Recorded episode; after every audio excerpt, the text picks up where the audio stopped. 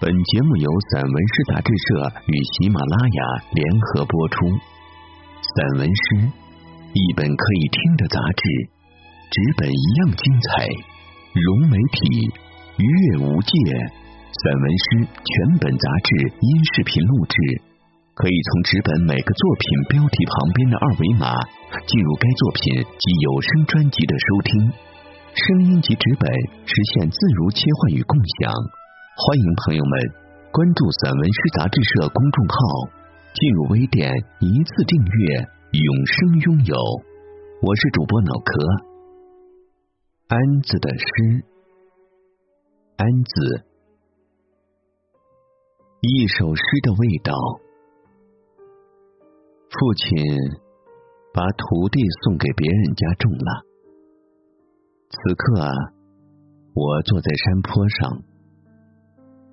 想着从前白玉米的情景，许多事情只能成为回忆了。掰完一大堆玉米后，父亲知道我口渴了，总会送过来一个苹果，我总会默默接过，大口吃下去。父亲，你做的很好。我承认，多年以来，你一直做得很好。对，一首好诗应该有你、苹果，还有土地的味道。苹果与遗忘，这些年。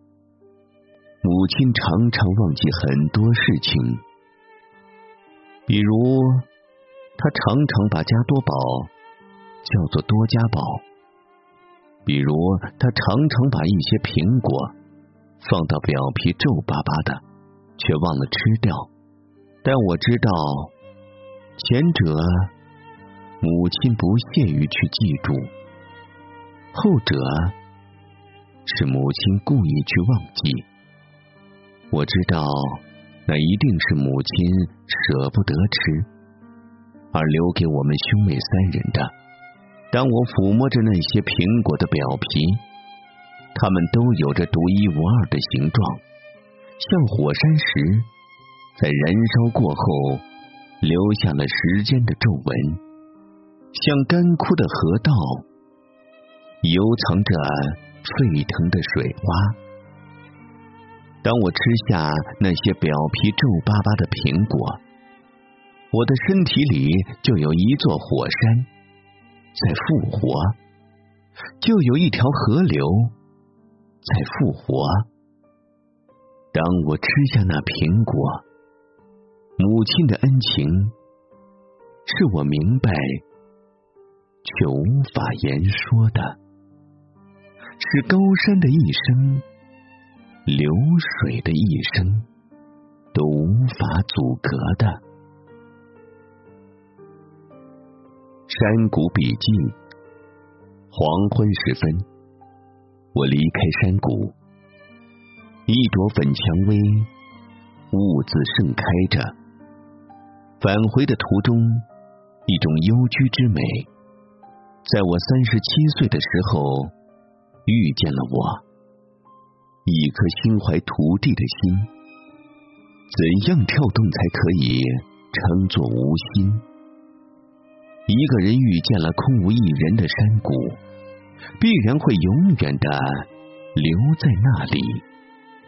但我确认自己已回到了空无一人的教室，学生们都已离去，一些绿格子稿纸。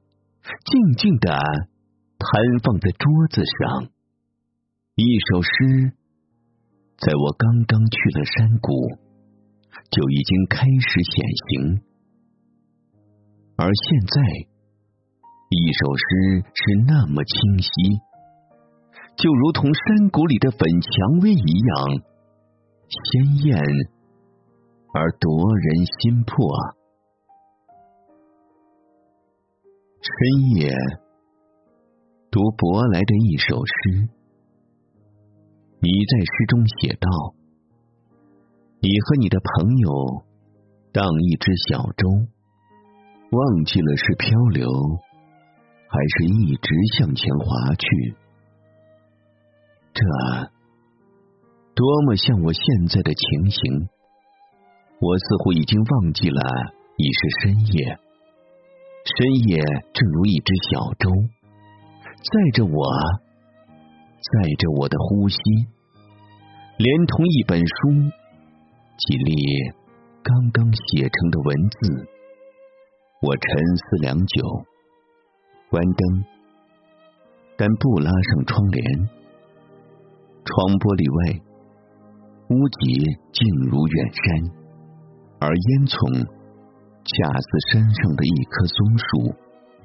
一首诗，便是我的故人。故人重逢，我怎么舍得马上睡去？读盖瑞斯奈德某本诗集之序言。诗人斯奈德八岁时，家里一头牛死了。他问牧师：“我家小牛能上天堂吗？”牧师回答：“不能。”我从盖瑞斯奈德这本诗选上读到这个信息，我的眼睛如两口深井，一瞬间井水被一根看不见的水管抽了上来。我努力的眨巴着眼睛，努力让他们又回到原处。东龙泉村遇见一只土拨鼠，我确信他已经看见了我。他开始奋力掘土，在一个树林里，我伸出左手。一下捉住了，正在掘土的他，也被我放置在右手里。它发出儿童一般的声音。一只年幼的土拨鼠正向他的对手发出求助的声音，吱吱，吱吱吱，像一枚螺丝钉在我的心上被用力拧紧。我慢慢摩挲他灰色的身体，他安静下来，仿佛一堆被刨得松软的泥土。他在我的手心里已不再颤抖。我摩挲着他的身体，像摩挲着自己的一部分。他的身体渐渐热了起来，阳光照在他的身上。我轻轻放下它，像终于有机会放下我多余的一部分。它吱吱叫着，似乎在道谢。我深知，盾无需向毛道谢。我目送着它消失在树林里，我永远不会知道它去了何处。每一首诗都不知道从何写起。古川俊太郎这样说道：“我知道，他说的是何处，并不是写诗。”壁虎，在我任教的小学校墙壁上。停着一只小小的壁虎，我没有惊动他，而他亦没有到我的陋室来坐坐的意思。他突然起身，径直顺着墙根儿，一眨眼的功夫就跑出了我的视线。他跑得太快，以至于我还没有看清楚。他迈着什么样的步伐？他跑得太快，而我的这一首诗写的太慢，这让我惭愧。我写不出它从哪儿来，又去了哪里？我们在夏日的校园里，像两个小学生，刚刚从一年级升到二年级。致父亲，我应该写更多的诗给你，就像你每天写那些算不完的数字。原谅。我只给你写过很少的诗篇，我写诗时的畏惧，很像小时候对你的畏惧。我给你读诗的时候，你总是沉默着。你是否想起了自己没怎么上学的经历？祖母告诉过我，你周岁抓周的时候选择了一个木头算盘。而你告诉我，我抓了一支笔，一支用来写诗的笔。说不定我还同时抓过一本书。要不，为何你要给我起名叫同选呢？雨中之诗，我们在山上，而雨下的大了，你尖叫了起来。我们的身体全淋湿了，衣服贴紧了身体，像两个跳健美操的搭档。我们的身体从来没有这么紧贴过。就这样，我们被放到了一个镜头里，也许更像在一张照片里，方圆二十里都是雨水。就这样，我们做了雨的邻居。雨点在地上弹起，爆炸；雨点在我们面前弹起，爆炸。大地震颤着，我们也只好拥抱着，震颤着。我们的心跳加快，我们屏住呼吸。我把外衣脱下来披到你头上，这时你哭了。而我脑袋里却涌出一个坏心眼的句子：“我们是两个湿漉漉的词语，这是不是天空古老的布局？是不是云朵搬来一场雨来做我们的红娘的？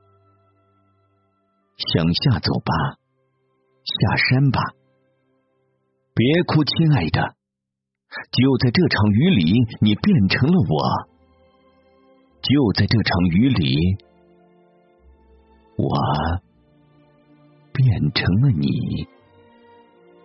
为了一次持久而永恒的记忆，这世界制造了这场雨。落日颂，在从前，在黄昏时分。太阳尚未落下时，我就喜欢吹响自己的洞箫。这几年，我却不再吹响了。不知何故，这几年每次看到的落日，似乎都与以往大为不同。它与洞箫实在不相配。远远的。落日注视着我，仿佛一位误了生死的古尊宿，澄澈、平静而安详。我心光明，亦复如是。父亲去捕一只松鼠。父亲年幼时，曾尝试着去捕捉林中松鼠。他迂回着，后退着，慢慢接近一只松鼠。他的心，那一刻想必是长出了无数只手，在悄悄的伸向那个小精灵。结果是，父亲从悬崖上掉了下来，而松鼠从一个枝头跳向另一个枝头。在父亲昏迷的那几分钟，松鼠在靠近天空的地方。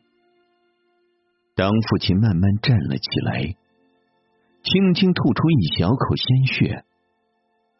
松鼠在靠近云朵的地方。当父亲完好无损的回到家中，神奇已在家门口悄悄的迎接着他。晚安，群山，爱人，我爱每一个明亮的夜晚，我爱每一个和你一起看电影的夜晚。一起做任何事情的夜晚，孩子出生后，我们不再看电影，不再看电视，也不再唱歌。然而，音符一直涌动在心里，涌动在每一块尿布上。新的电影是不是还在路上？哈，可是。还有比你比孩子更好的影片吗？此刻，你睡熟了，唯有儿子打鼾的声音传来。这么小就会打鼾了，我趁你熟睡，悄悄溜出院子。高高的天空中，明月在走动，村庄的背后，青山在运步。我呢，意在一首诗中韵步。对，一首诗中写吧，世界之美，夜晚之美，无疑都会从我的笔端流出。我从口袋里掏出一张纸，把这一切都写在了上面。字迹虽不很清楚，然而我心底之明亮，赛过任何一个白昼。又一次回到房间，你还在熟睡，孩子的鼾声继续传来，无数个吻在我的心里生成，亲吻你，亲吻孩子，亲吻这无边的月色以及寂静之本体。晚安，夜空。晚安，群山。我给你讲个故事吧。我登上临时搭建的舞台，开始歌唱。在我的童年，我歌唱我七岁时第一次遇见鼓。遇见的那一刹那，在一刹那之间。鼓声传了那么远，理论上，他的声音可以传无限远，就跟童年一样，就跟童年一样，可以一直在一个人的一生里，就像一个人的影子，随时都跟着我们每一个人。我上幼儿园时的某个周末。我搭建了一个舞台，我在旁若无人的歌唱，一旁的小伙伴们听着听着就笑了。我就是想搭一个舞台用来歌唱，然后我搭了一个舞台，我真的就站在最上面去歌唱，如同美国诗人史蒂文斯把一个坛子置于某山巅。我们一直都知道自己在做什么，这是多么有秩序。我歌唱，我敲击自己这面鼓，我终于可以像鼓一样把声音传远了。终于，我成了一件乐器，爱过的事物在持续的弹奏我，或者敲击我，在记忆里，过去。总是来到此刻，来到我雪白的稿纸上，创作手记，一首诗的邀请。一个诗写者要时常与万物交流，时常与自己交流。遇见万物，与万物融为一体，也是遇见自己，遇见一个不断更新的自己。我们需始终守着自己内心的孤独，守着自己的田园生活，也守着自己恒长如新的那份执念。而孤独与执念是最难言说的，古今皆是如此。我固执的认为，童年与少年的蝴蝶依然站在眼前的草尖上、露珠上。我看呆了，渐渐的，眼泪不知道从什么时候流下来了。就这样，我通过凝视一棵记忆中的草，回到了童年。也回到了故乡，在我缄默不语的时刻，一首诗就来敲我的心门。于是，诗歌如一朵朵每日盛开的花一样，盛开在我的稿纸上。猛然想起某位俄罗斯诗人说过：“稿纸对我的宽容，像母亲容忍儿子。”我们还有什么理由不热爱生活？不感激生活，我唯有感激生活。俄罗斯诗人吉皮乌斯说：“无论饮下的是什么，我们都要干杯。”夸西莫多说：“瞬息间是夜晚，而对于热爱夜晚的我来说，夜晚本身意味着什么？一壶酒，像诗仙李白一样，我们干杯。”且一饮而尽，然后明月下，酒杯中，一首诗已经向你发出了邀请。我亲爱的朋友，不要慌张，从容的走上前去，与你的缪斯女神拥抱吧，与他，与一首诗相会于那篝火的边缘。